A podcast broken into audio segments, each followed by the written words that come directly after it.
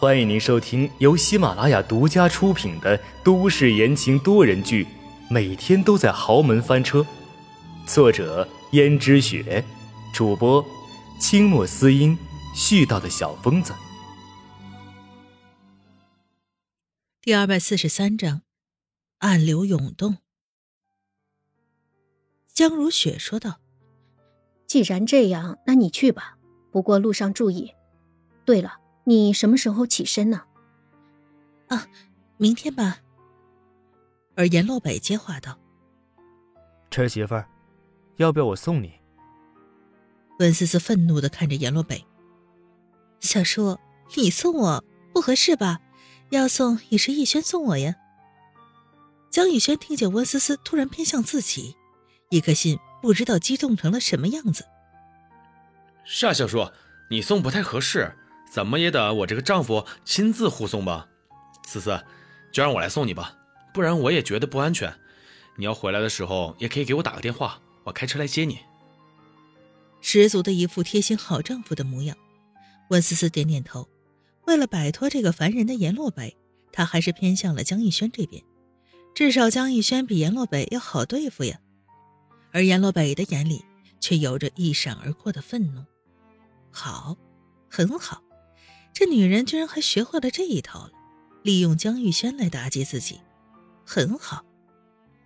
而江玉轩不知道自己这顿饭吃的可谓是暗流涌动，只有江如雪和江家老爷子在喋喋不休的高兴着，为这江家终于有了所托所付了。而江玉轩和温思思出来以后，江玉轩得意的说：“怎么样，思思？”我说了，我不会让江家失望的。这跟我有什么关系？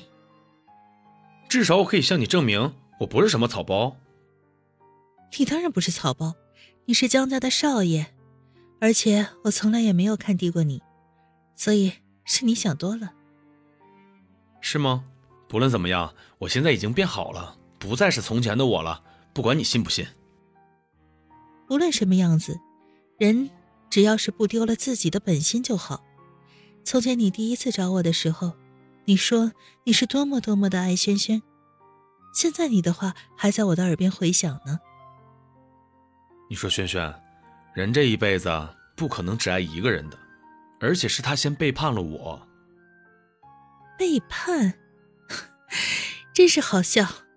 我没有看出他对你有半点的背叛，我只看到你朝三暮四，辜负了他的真心。你根本配不上他。我配不上他，我是江家少爷，而他什么都不是。我已经对他钟情很多年了，跟他在一起这么多年，我可从来没有对不住他。可现在呢，他对我已经没感觉了，你知道吗？你对他没有感觉是你的事儿，和我没关系，你也不必跟我说这个。温思思，你又何必这个样子呢？你知道我已经喜欢上你了。所以你才做出这个样子，把我的真心反复践踏，反复玩弄，对不对？你这人真好笑啊！你以为我有心情玩弄你吗？我知道你攀上了我那个小叔，所以根本瞧不起我这个废柴少爷。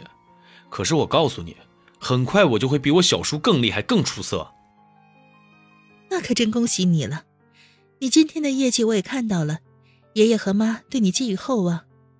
那么，希望你以后能够一直保持下去。记住，千万不能用什么不正当的手段来得到，不然当心遭到反噬。这一番话说的江逸轩面色通红。温思思，你什么意思啊？你的意思说小叔无论怎么优秀都是他自己的本事，而我江逸轩无论怎么优秀担的都是虚名，其中都是假的，对不对？温思思觉得这个人简直就莫名其妙。于是道：“对不起，我没工夫跟你闲扯，我要去哄小江城了。”结果他又被江逸轩给拦住。江逸轩道：“你之前这么照顾小江城，无非就是想得到我的注意而已。我现在注意你了，你还要欲擒故纵到什么时候啊？”温思思觉得这简直太好笑了，所以她只是笑了一下，什么都没说。江逸轩抓住了他的手，特别用力。江逸轩，你放开我！你得说清楚，既然你对我没意思，那你为什么要抢着抚养小江城？你知道这孩子长得又不讨喜，他的母亲之前又跟你不和睦，你养他到底目的何在？我为什么养他？就算这孩子的母亲跟我再不和睦，现在人都已经没了，我难道还能跟一个死人计较吗？至于这孩子，很可能他跟我是有命中注定的缘分吧。这话说的江逸轩无话可说。江逸轩道：“温思思，你可想好了？现在我已经不像从前了，也不是从前那个不学无术的草包少爷了。你看看今天公司的业绩，就连爷爷对我竖起了大拇指。如果你能跟我好好过日子，保不准荣华富贵也说不定。可能再这样下去，我还能帮着你复兴温家的，所有人都不会知道你温家出了什么事。”江逸轩自己以为。自己抛出了让温思思动心的条件，可温思思却道：“